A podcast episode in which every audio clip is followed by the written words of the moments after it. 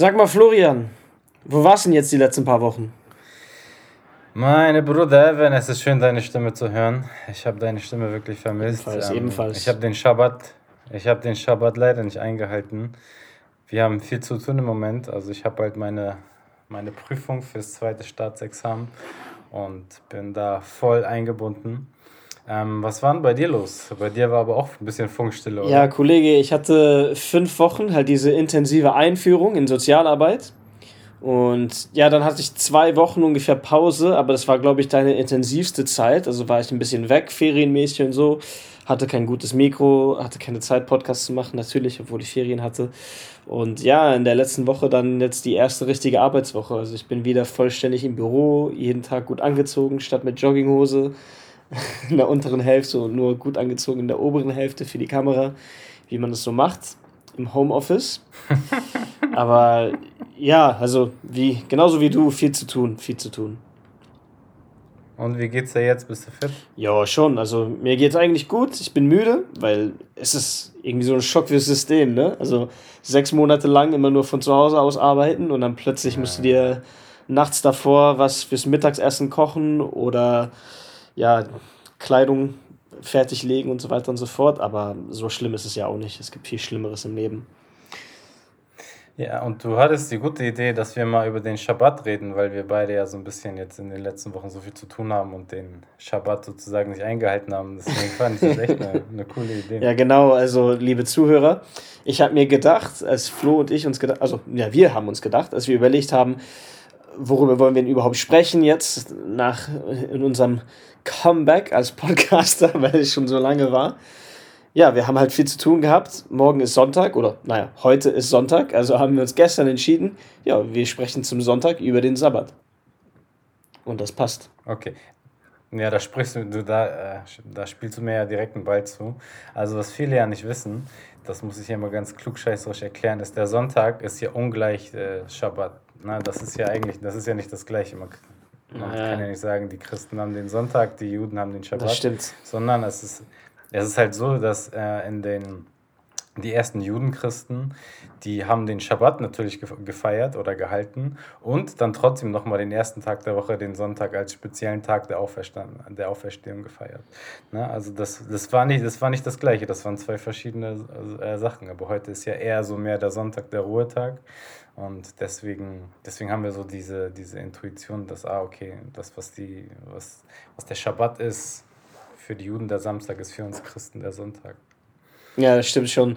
Da sieht man halt, ja, dieses Vermächtnis ist vielleicht kein Wort für Straßentheologie, aber da sieht man halt schon diese Geschichte und ähm, ja, den geschichtlichen Hintergrund dazu. Aber ja, wie du sagst, kulturell würden wir ja sagen, Sonntag ist der Ruhetag. Und am Ruhetag mhm. soll man ruhen.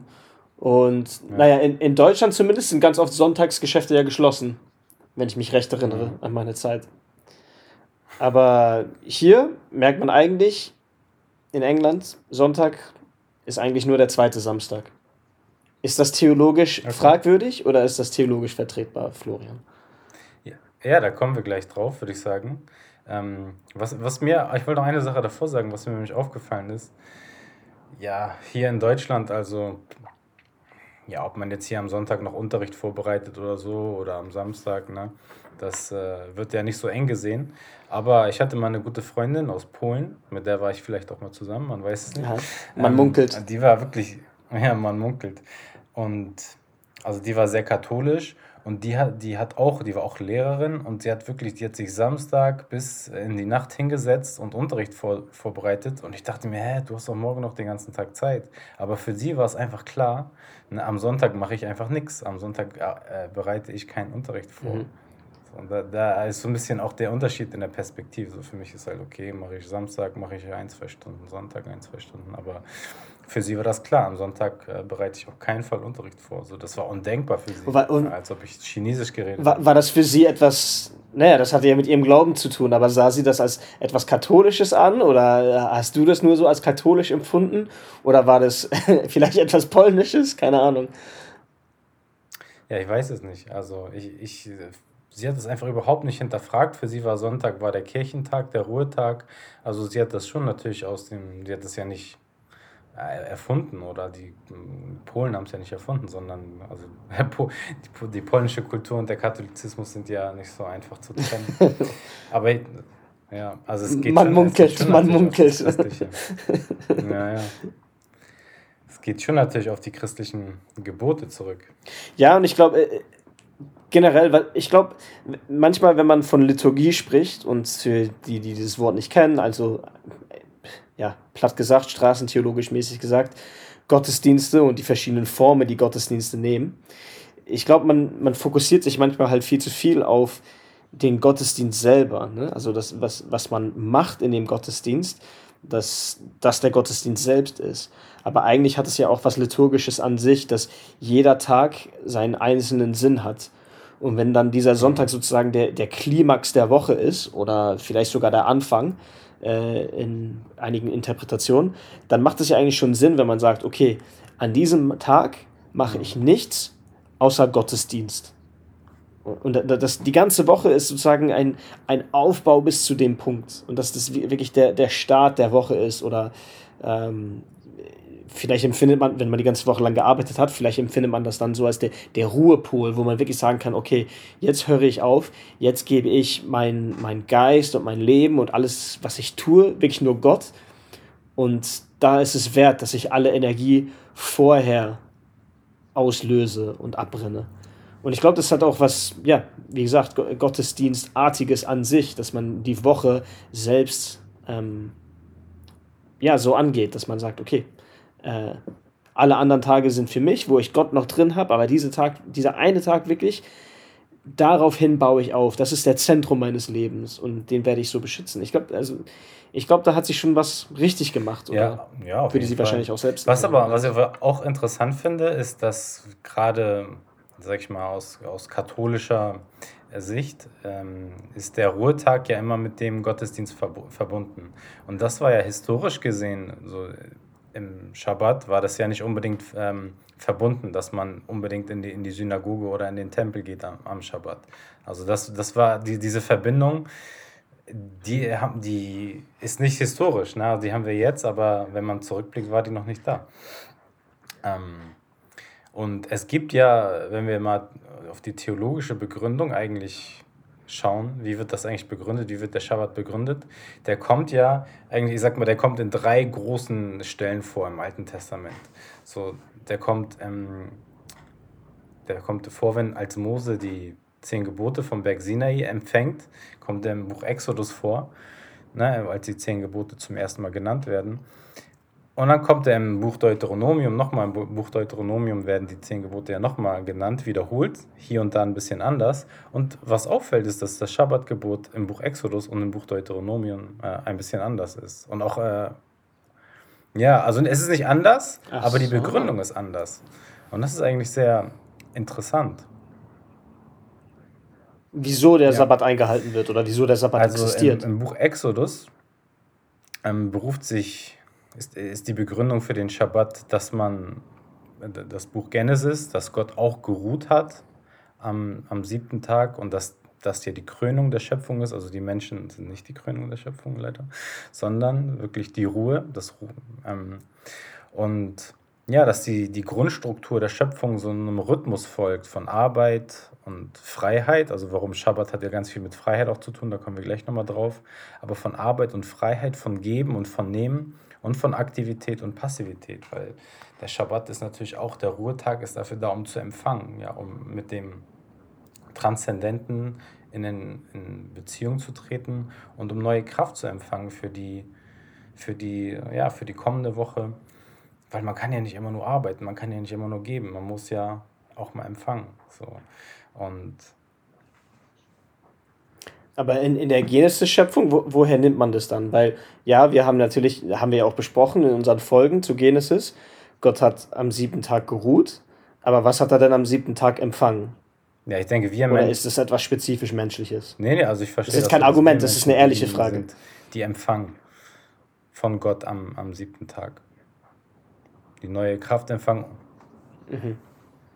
Aber das, das ist dann nicht diese Widerspiegelung von Gott selbst in dem Sinne. Also es ist die Widerspiegelung im Sinne, mhm. ja, man ruht, wie Gott geruht hat, aber können wir gleichmäßig sagen, wir empfangen so, wie Gott empfangen hat, weil hat Gott an dem Tag empfangen oder Ja, aber der hat, also der hat die auch Aktion? die Schöpfung erstmal ange, an, angeschaut so und das hat ihm irgendwie anscheinend auch was gegeben.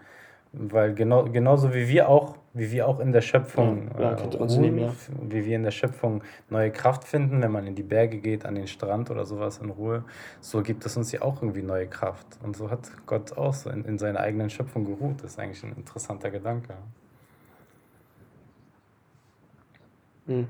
Also es ist nicht auch nicht in dem Sinne unbedingt von Gott empfangen, sondern einfach von der, ja, dass es ein Teil unserer Existenz ist, dass wir so wie Gott sind weil wenn man empfangen hört, dann denkt man ja fast so an, an ein Geschenk, dass jemand wirklich etwas aktiv einem anderen geben muss. Aber dieses Empfangen ist eigentlich etwas, was in sich selbst schon ist und dass man mhm. das, was in sich selbst ist, schon empfängt. Ja, ich, ich denke aber auch, dass es wichtig ist, ist ähm, in Beziehung zu, zum Transzendenten zu leben und sich einzugestehen, dass wir nicht die Quellen, die Quelle äh, ja. aller Kraft sind, die Quelle des Lebens sind, sondern dass wir Empfangene sind, die nicht aus sich selber leben, sondern die immer ja auch aus der Quelle des Lebens schöpfen müssen. Ja. Also können, können wir das so, okay, dann probiere ich das jetzt so ein bisschen zu verbinden, dass ich sage, okay, es ist nicht unbedingt, dass ich an dem Tag etwas, etwas gegeben werde, an, an dem Tag selber, aber dass ich an dem Tag etwas empfange, ah, ja. was mir mhm. schon okay. gegeben wurde ja. in der Schöpfung. Können wir das so sagen? Mhm. Dann haben wir noch so ein schönes tiefgründiges Level, das dann auch theologisch vertretbar ist. Für alle auf der Straße, die Theologie diskutieren möchten. Nein, nein. Oder nehme ich dir gerade jetzt einfach nur warum, Ich frage mich nur, warum meine, meine, Grund, meine, meine Aussagen okay. anscheinend nicht theologisch vertretbar wären. Das ist irgendwie das, was ich gerade rausgehört habe. okay. Ich probiere nur auf dem Podcast dabei zu sein. Also, also, ja, das ist einmal so die erste Ebene. Und dann im Buch Deuteronomium wird äh, natürlich in den zehn Geboten das Schabbatgebot nochmal aufgegriffen, aber da wird es auf, auf einmal anders begründet und ich finde, beide Begründungen haben so ihre Existenzberechtigung. Und zwar da wird es mit der Exodus-Erfahrung begründet. Da wird gesagt, ja, du warst auch mal ein Sklave in Ägypten. Und was, was so, was das, was eigentlich das Bahnbrechende am Schabbat auch ist, dass da wirklich alle frei haben. So, das, das, das können wir uns in Deutschland vorstellen, aber so in der altorientalischen Kultur konnte man sich überhaupt nicht vorstellen, dass die Sklaven frei haben, die Ochsen, die Esel und dann auch noch die Töchter der Sklaven, die alleruntersten, dass die wirklich alle frei haben und dass die damit auch in dem Moment alle gleich sind. Und dass du deinen Sklaven nichts befehlen darfst, dass du deinen Kindern auch nichts befehlen darfst. So. Und das ist ein, ja, ein, ein, ein Tag der Freiheit und der Gleichheit ist, wo man sagt, ja, Hut ab. So, das ist vielleicht so ein bisschen, da spürt man vielleicht so ein bisschen schon so, eine, so, so ein bisschen von dem kommenden, von der kommenden Welt, wo wirklich alle gleich sind. Platt gesagt ist es ja mhm. fast irgendwie eine Existenzberechtigung, dass man sagt, ja, keine Ahnung, wie, wie du meinst. Es gilt wirklich für alle. Und wenn man dann sagt, die müssen genauso ruhen, so wie du oder so wie die, die in der Gesellschaft hoch angesehen werden und so weiter und so fort. Ja, wie du sagst, es, es gleicht ja irgendwie auch alle aus. Und ja, wenn wir, wenn wir dieses Bildnis weiterführen von das wir gerade besprochen haben, oder nein, wir, ich habe es gesagt, also was, das, was ich gerade angesprochen habe, ist, dass man das schon in sich selbst trägt, ist das dann auch wieder diese ja, Existenzberechtigung hört sich irgendwie komisch an, weil ich möchte nicht, dass man seine Existenz berechtigen muss, aber dass es halt dieser, dieser, dieser Segen ist, der von Gott kommt, dass er wirklich sagt, okay, alle, wie gesagt, auch diese Tiere, ähm, die ja so oft als weniger als die Menschen angesehen werden, tragen etwas in sich, dass sie ebenfalls ruhen sollen. Ja, es ist auch vor allem es ist ein Stück Würde, dass an dem Tag an dem Tag. Genau, äh, das ist, glaube ich, besser, ja. Befehl, kriegst du keine Befehle als Sklave. So, an dem Tag bist du genauso gleich wie dein Meister, wie der, wie alle Reichen. Und das ist auch, auch eine theologische Botschaft, so das ist Gottes Wille. Und das sagt uns auch viel ja, über die Frage aus, wie ist Gott eigentlich? Es ist ein Gott, der schafft Gleichheit und der schafft vor allem auch Freiheit und er schafft Entlastung und er schafft so eine Befreiung. So, auch wenn es, es wird nur an diesem einen Tag sichtbar, das, was dann hoffentlich im kommenden ähm, für alle gelten wird. Und da, so dieser, dieser Gotteswille, Gottes, Gottes, vielleicht auch Gottes Reich. Vielleicht ist das schon auch so ein, so ein kleiner, kleiner Samen von Gottes Reich. Das, ja. ja. Ja, das ist so eine kleine Vorschau im mhm. Sinn, wie es, wie es irgendwann mal sein sollte. Also ich, ich weiß nicht, wie oft wir das jetzt in diesem Podcast schon angesprochen haben oder ob wir es überhaupt angesprochen haben, aber generell gab es diese Ansicht äh, von den Israeliten, dass die Geschichte halt ein, ein Ziel verfolgt. Und das haben wir ja heutzutage auch immer noch in unserer generellen Kultur, dass es irgendwo hinführt oder irgendwo hinläuft. Und wenn man von Apokalypse spricht und so weiter und so fort, dann spricht ja. man vom, eigentlich vom, vom Ende der Geschichte. Und das kommt sehr oft vor in dieser, in, in, ja, in der israelitischen Religion und äh, in ihren Kultur. Und der Sabbat ist dann sozusagen dieses Ziel, was es in der Zukunft ja. nach dem Ende der Geschichte, wie es dann sein wird und wie es dann aussehen soll. Das ist, glaube ja, ich, das, was, genau. was du gerade ansprichst, Florian, und, oder nicht? Ähm, was auch auffällt, das ist, es ist tatsächlich keine Privatsache mehr. Ne? Also es ist ein massiver Eingriff der religiösen Gebote in, die, in das wirtschaftliche Leben. Wenn an dem Tag keiner, keiner arbeiten darf, Sklaven nicht arbeiten ja. dürfen, also das ist, da ist die Religion keine Privatsache mehr. Naja, was interessant für mich ist, per Zufall habe ich eigentlich über dieses Thema heute schon gesprochen, über das goldene Kalb. Sagt man so, oder nicht?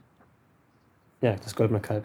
Ähm, das ist am Tag der zehn Gebote, wo Moses vom, äh, vom Berg hinabsteigt, sieht er, dass die Israeliten in dieser kurzen Zeit es irgendwie geschafft haben, ein goldenes Kalb zu schmieden und das anzubeten. Die Geschichte dient ja in dem Sinne dazu als Erinnerung, dass Gott am Zentrum von allem sein sollte.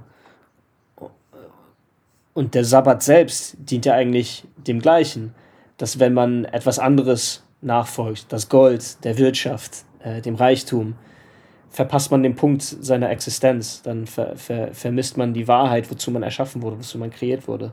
Und der Sabbat trifft es da eigentlich eher auf den Punkt. Und wie du meinst, dass er dass es eigentlich dieser Eingriff ist in, in das private Leben, in das tagtägliche Leben. Der Eingriff ist wichtig, weil ohne den Sabbat haben wir diese Erinnerung nicht, dass wir eigentlich Gott nachfolgen sollten und nicht irgendwelchen Idolen, nicht irgendwelchen goldenen Kälbern an Sachen, die eigentlich nichts wert sind, wo kein Leben ist, wo, wo man kein Leben findet. Das wahre Leben findet man eher im Sabbat, in den Momenten, an dem Tag, wo man sagt, ich berufe mich auf die Zukunft, wo alle gleich sein werden mhm. und wo Gott der Herr meines Lebens sein wird.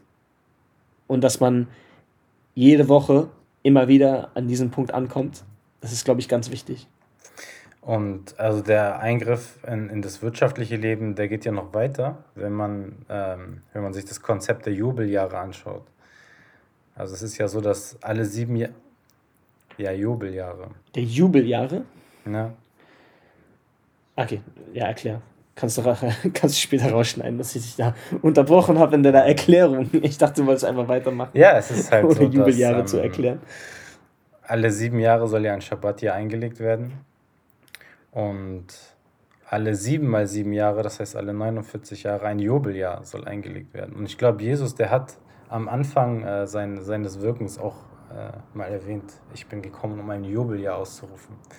Ähm, historisch weiß man nicht, ob das jemals äh, geschehen ist, ob das, das die, weil das ist schon ein massiver Eingriff, weil so ein Jubeljahr soll wirklich heißen, alle Schulden sollen äh, erlassen werden, keiner soll mehr äh, schuld, äh, jemand anderes irgendwas schuldig sein. Und diesen massiven Eingriff, ich glaube, das haben, also historisch, man, man, einige sagen, das ist vielleicht einmal passiert, nachdem das Volk Israel wieder aus dem Exil zurückgekehrt ist. Aber viele Historiker sagen auch einfach, das ist nie passiert, das haben die nie eingehalten. Also sehr interessant, dass es dann einfach ein, ein, äh, ein biblisches Konzept äh, an sich. So, das, ist, das Konzept kommt von der Bibel, das kommt gar nicht aus der Praxis oder so. Aber ja, wie gesagt, also dass nach 49 Jahren alle Schulden erlassen werden sollen. Keiner soll mehr irgendjemand etwas schuldig sein nach 49 Jahren. Das, das ähm, unterbricht ja diese Besitz- und äh, Geldkonzentration schon in einem sehr, sehr frühen Stadium und schafft sehr, sehr viel mehr Gleichheit in einer Gesellschaft. Und das ist auch schon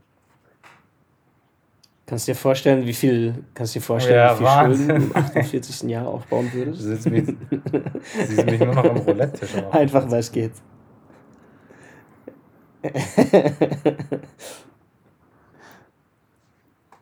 Ja, ich muss zugeben, ich habe da nicht viel hinzuzufügen. Ich habe eigentlich komplett vergessen, dass es diese Jubeljahre-Idee ja, gab. ja, aber interessant. interessant ja. ist, ähm, ist das Thema Jesus und der Schabbat. Weil da geht es natürlich hier ab und zu schon mal Rambazamba, dass der äh, feine Herr der Meinung ist, er müsste am Schabbat heilen. Ja, und das auf, natürlich auf Unmut ja. stößt. Dazu, dazu muss man natürlich sagen, auch den Pharisäern damals, die Jesus ja anklagen, denen ist auch klar, dass man am Schabbat helfen darf. So, das ist ja gar kein Problem. So, wenn, gar keine Frage. Wenn irgendjemand am Ertrinken ist, dann versteht der Pharisäer schon, dass er diesen Menschen helfen soll. Also man soll die Pharisäer mal nicht dümmer machen, als sie sind. Das Problem, das sie aber gesehen haben, war, dass Jesus ständig irgendwelche chronisch Kranken geheilt hat am Schabbat. Und ähm, also man, man darf sozusagen als, man, man dürfte als Arzt ja nicht ähm, kommerziell arbeiten und sagen, ja, ich heile dich jetzt, dafür nehme ich Geld am Schabbat. Das geht nicht. So. Also, also tagtägliche ja. Krankheiten, Sachen, die man jeden Tag gesehen hat, die keine Notfälle waren, aber ja, trotzdem so, und Not hat hatten, meinst du jetzt? Kranken am Schabbat geheilt. Und das hat halt so ein bisschen die Unruhe, so diese Unruhe gestiftet. Ja, warum machst du das heute? Warum? So, ich kann auch morgen machen oder gestern. Warum musst du das jetzt hier am Schabbat machen? Okay, machen, machen wir einen Test. Ich habe einen Husten. Kannst du als Pharisäer mich am Sabbat heilen? Keine Ahnung.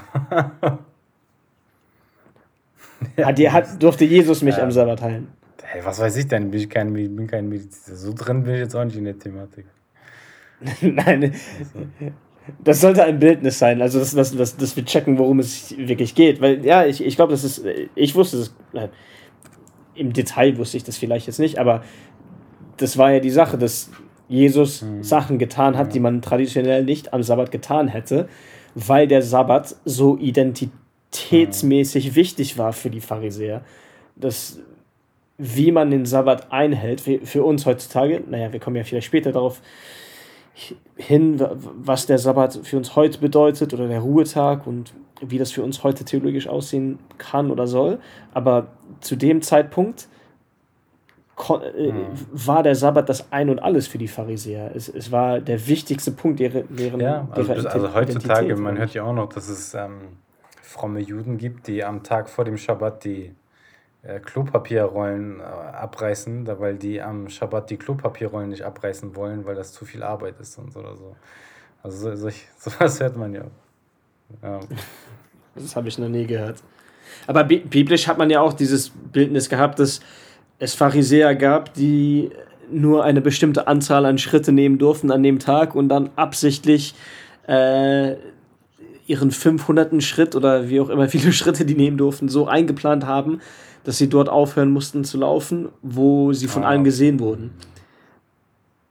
Dass diese Idee, dass dann, als, ja, du hast halt so eingeplant, dass du, mhm. keine Ahnung, mitten in der Stadt dann anhalten musst und allen sagen, zeigen kannst, okay, ich kann jetzt leider nicht weiterlaufen, weil mhm. ich schon meine Sabbatschritte alle aufgebraucht habe.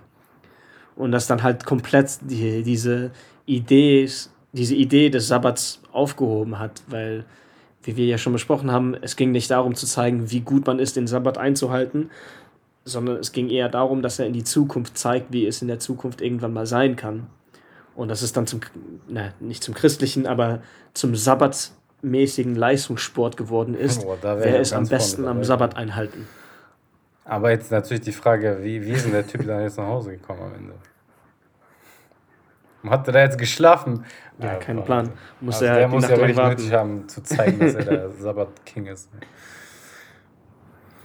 Ähm, ein, ein ganz bestimmter Schabbat ist natürlich für uns Christen auch noch wichtig. Ähm, nämlich der Kar-Samstag, wie wir Christen das nennen. Es ist der, der Schabbat, äh, der ja. Tag, wo wo wir Christen oder wo, diese, wo wir diese Grunderfahrung wiederfinden, einfach, dass Gott uns anschweigt. Wir stehen vor diesem Schweigen Gottes. Und tatsächlich ähm, ist es ja auch so ein bisschen so, dass wir gerade uns in so einer Kar-Samstagsperiode befinden. Also, dass zwischen Jesus ist gegangen und wir warten, dass er wiederkommt. So, das ist ja die Periode, in, dem in der wir uns gerade befinden. Mhm. Ja, das ist, glaube ich, der, der vergessene Tag ja. der, der Osterwoche, ist der Kar-Samstag.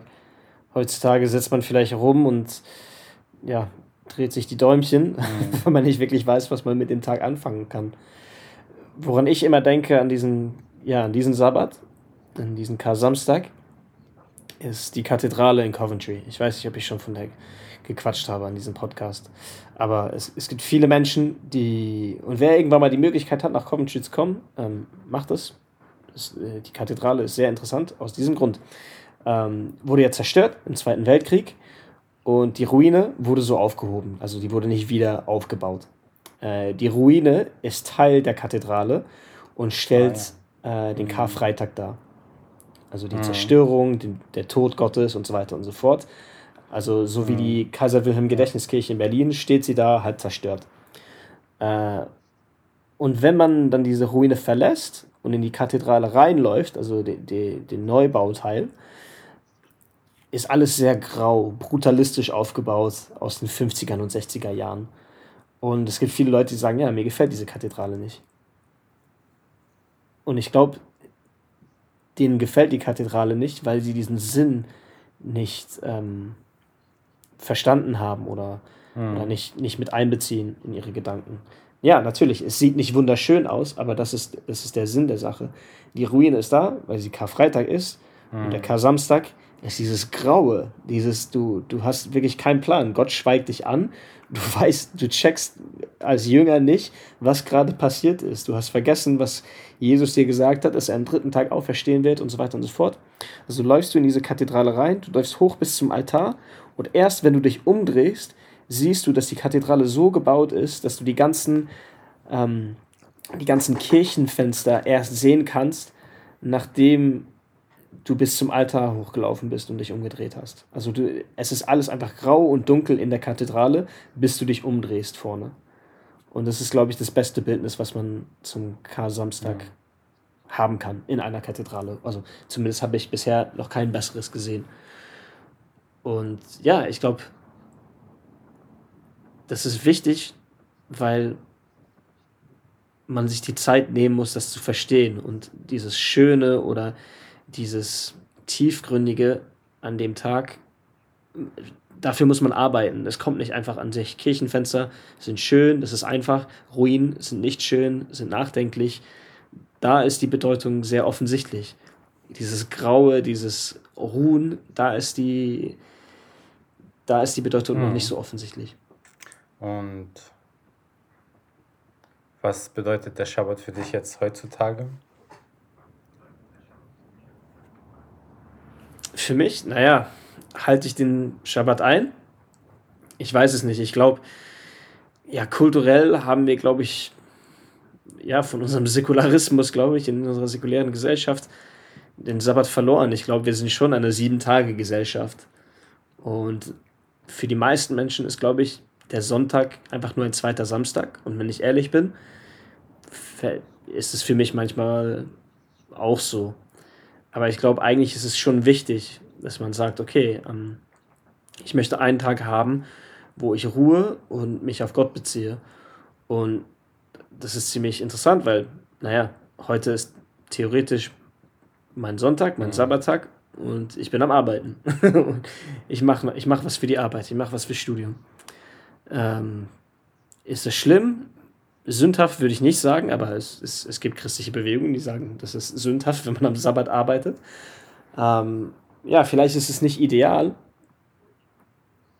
aber ja, manchmal ist es halt so, realistisch gesehen. Aber ich glaube schon, ja, man sollte den Sabbat irgendwie probieren einzuhalten. Ob es jetzt wirklich am Sabbat ist, weiß ich nicht, am, am traditionellen Sabbattag, aber ich glaube, es geht wirklich darum, wie wir besprochen haben, dass man diesen originellen Sinn einbezieht, dass man sagt, okay, es wird ein Zeitpunkt kommen, wo Gott uns alle gleich machen wird, wo Gott alles wieder heil machen wird. Und es ist ganz, ganz wichtig, dass wir in unserem Leben halt diesen Mittelpunkt wieder finden. Und wir machen uns das Leben, glaube ich, viel, viel einfacher, wenn wir uns diesen Kann Tag ich alles hundertprozentig so unterschreiben. Also ich glaube natürlich auch nicht, dass Gott uns jetzt straft, weil äh, wir den Schabbat nicht einhalten, aber wir strafen uns selber. Also wir machen uns ja selber kaputt, wenn wir arbeiten, arbeiten, arbeiten und uns keine ja. Zeit für uns selber nehmen. Und ich glaube auch, wie du schon sagst, das muss nicht unbedingt der Sonntag sein oder der Samstag. So, es ist halt so, dass viele Leute am Sonntag arbeiten müssen, aber man hat ja einen Tag die Woche mindestens frei und da sollte man sollte man den sollte man sich auch dann für sich nehmen und abschalten und vor allem auch, also diese, ich finde auch diese, diese tiefe Bedeutung, die wir schon erwähnt haben, so dieses Gleichmachende, diese Vorschau auf das kommende Reich, ähm, auch ja, das, was dieser, dieses Gebot über Gottes Willen und Gottes Sein aussagt. Also das dürfen wir annehmen und darüber dürfen wir glücklich sein. So.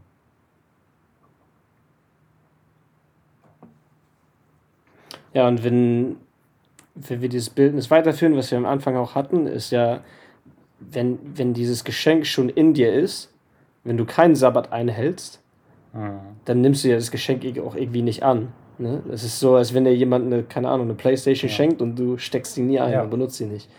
Oder ja, Laufschuhe und du gehst nie laufen. Ja, du, du hast sie, aber du nutzt sie nicht. Wie. Wieso? Ja. Also, ja, Was für Strategien ganz, können wir einbauen? Ich sage dir jetzt ganz ehrlich, ähm, als, als Schlusswort, ja, etwas, was ich gerade, wo ich gerade viel drüber nachdenke, es gibt ja den Unterschied zwischen Dopamin und Serotonin. Ja, Dopamin ist dieses schnelle, ähm, schnelle Glück, schnelle Befriedigung in unserem Gehirn, was wir alle haben, wenn wir, keine Ahnung, wenn wir essen, wenn wir irgendwie Achterbahn fahren, wenn wir auf Social Media sind, gucken, wie viele Likes wir haben. Immer diese schnelle Instant Gratification. So, da, und danach sind wir alle süchtig.